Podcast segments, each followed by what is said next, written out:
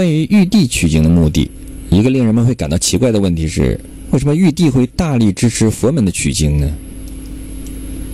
取经传经是西天在两个部洲的事情，似乎与玉帝本没有太大直接关系，并且里面有玉帝之前要置于死地的对头闹天宫的孙悟空，而在取经过程中，玉帝则显示出了大力扶持的态度，多次安排人手帮助取经队伍解决困难。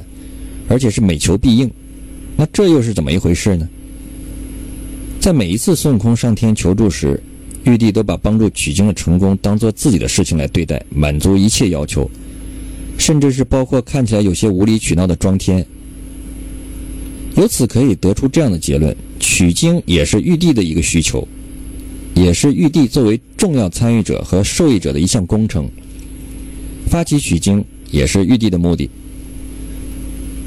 我们知道，装天只是孙悟空为了骗取老君在魔王手中的宝贝的一个伎俩，但却劳动了天庭的大神真武大帝。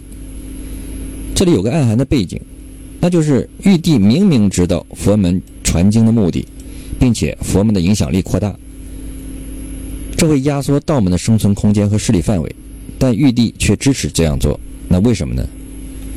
这也是治理的一种手段和方法，平衡之术。之前在阐述天庭、玉帝和道门老君的关系时，提到过，道门的特权很大，甚至可以直接控制玉帝的行为。而玉帝作为三界统领，这种情况是不符合其身份的，是一种无奈的选择。但道门的力量独大，又让玉帝不得不遵从，矛盾就此产生。玉帝如同中国历史上真实的帝王一样，想解决这个皇帝被挟持的情况。他采取的方式也和历史上真实的帝王一致，或者说《西游记》就是按照历史在描述这一层面。玉帝找到了能和道门平衡的一方，即佛门，这样两家相互制衡，玉帝则便于治理，以及不会产生过度依赖某一方的情况。这立竿见影的好处就是在孙悟空大闹天宫时，玉帝没有完全依赖道门力量解决问题。而是找到了如来，而佛门如来除了以一个相对弱势的身份争取更加强大，也更清楚自己也只是玉帝仰仗的多方力量的一方。但正是借助此寻求平衡的需求，如来一举通过取经将犀牛贺州、南瞻部洲变成了佛门为尊的地方，并且在天庭的影响力大为增加。如此一来，玉帝、佛门都实现了自身的目的。玉帝得了三界平衡的稳固治理力量，佛门增强了实力，道门有所退让，大量的妖魔被铲除，三界的力量主体取得了平衡。这就解释了玉帝为何如此大力支持取经，连孙悟空要装天他都同意配合等等这一系列对待取经的态度和行为。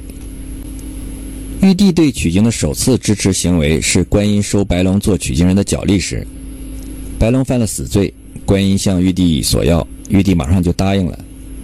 原文中，菩萨闻言道：“是我亲见玉帝，讨他下来，叫他与唐僧做个脚力。”而玉帝对于观音的请求是：玉帝闻言，即传旨摄诱，差天将解放，送与菩萨。对观音的态度则是下殿迎接，这是之前玉帝对道祖老君的态度，如今同样用在了佛门的代表观音的身上。玉帝又应观音的请求。借给他们人马，直接参与取经。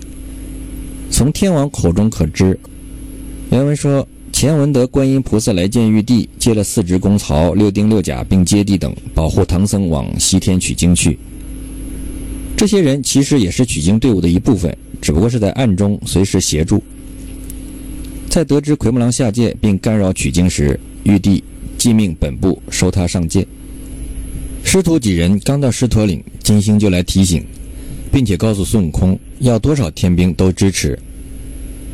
行者谢道：“感激感激，果然此处难行，望老星上界与玉帝说声，借些天兵帮助老孙帮助。”金星道：“有有有，你只口信带去，就是十万天兵也是有的。”金星不能调遣十万天兵，这是玉帝的意思。在孙悟空欲骗小妖宝贝，请玉帝帮助装天时，玉帝听到哪吒的建议后。说：“依卿所奏，孙悟空要装天，只要有办法做得到，玉帝便准，并派人协助。在金兜山战青牛时，孙悟空怀疑是天上下凡的妖怪，便去找玉帝。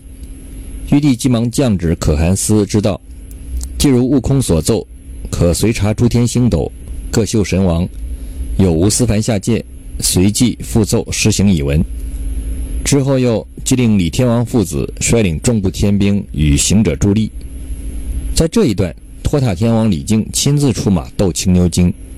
对此的描述是：两家努力争功绩，皆为唐僧拜师尊。两家努力，即李靖代表的天庭势力和青牛所属太上老君代表的三清的一方，各自努力，毫不相让，直接对抗。这里也暗中点出了关键的三方，即天庭、三清。以及唐僧要拜的释迦牟尼世尊，在真假美猴王时，玉帝即传旨宣托塔李天王，叫把照妖镜来照这厮谁真谁假，叫他假灭真存。在收服牛魔王时，托塔李天王并哪吒太子领鱼肚药叉巨灵神将，慢住空中，叫道：“慢来，慢来！吾奉玉帝旨意，特来此剿除你也。”在斗黄眉怪时。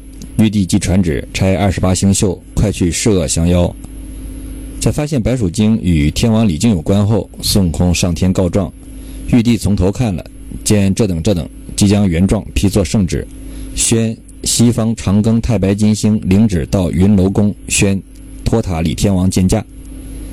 在收服青牛精时，天师道：“吾奉圣旨，教点四目琴星与孙大圣下界降妖。”玉帝也并非毫无原则地有求必应，在奉仙郡时，任凭孙悟空怎么说，玉帝认为那是触及了自己的利益根本，未受到应有的尊重，该怎么处理就怎么处理。而最后的处理结果却体现了玉帝对于佛门的重视，显示了玉帝支持佛门的这个倾向。原文中，奉仙郡土地城隍设令等神齐来拜奏道。本郡郡主并满城大小梨树之家，无一家一人不皈依善果，礼佛敬天。今起垂慈，普降甘雨，救济黎民。玉帝闻言大喜，即传旨降雨。土地城隍是玉帝统领的手下，当告知奉仙郡礼佛敬天之后，玉帝便同意下雨了。另外，如果犀牛贺州完全属于西天也就罢了，但实际上地界也都是归玉帝掌管的。结合这两样。玉帝支持西天取经，横扫犀牛贺州，便没有那么简单了。而有些类似同时具有行政和宗教两方面的统治力量的情形，这两种力量在古今中外都是既有联合也有对立，或者时而联合时而对立。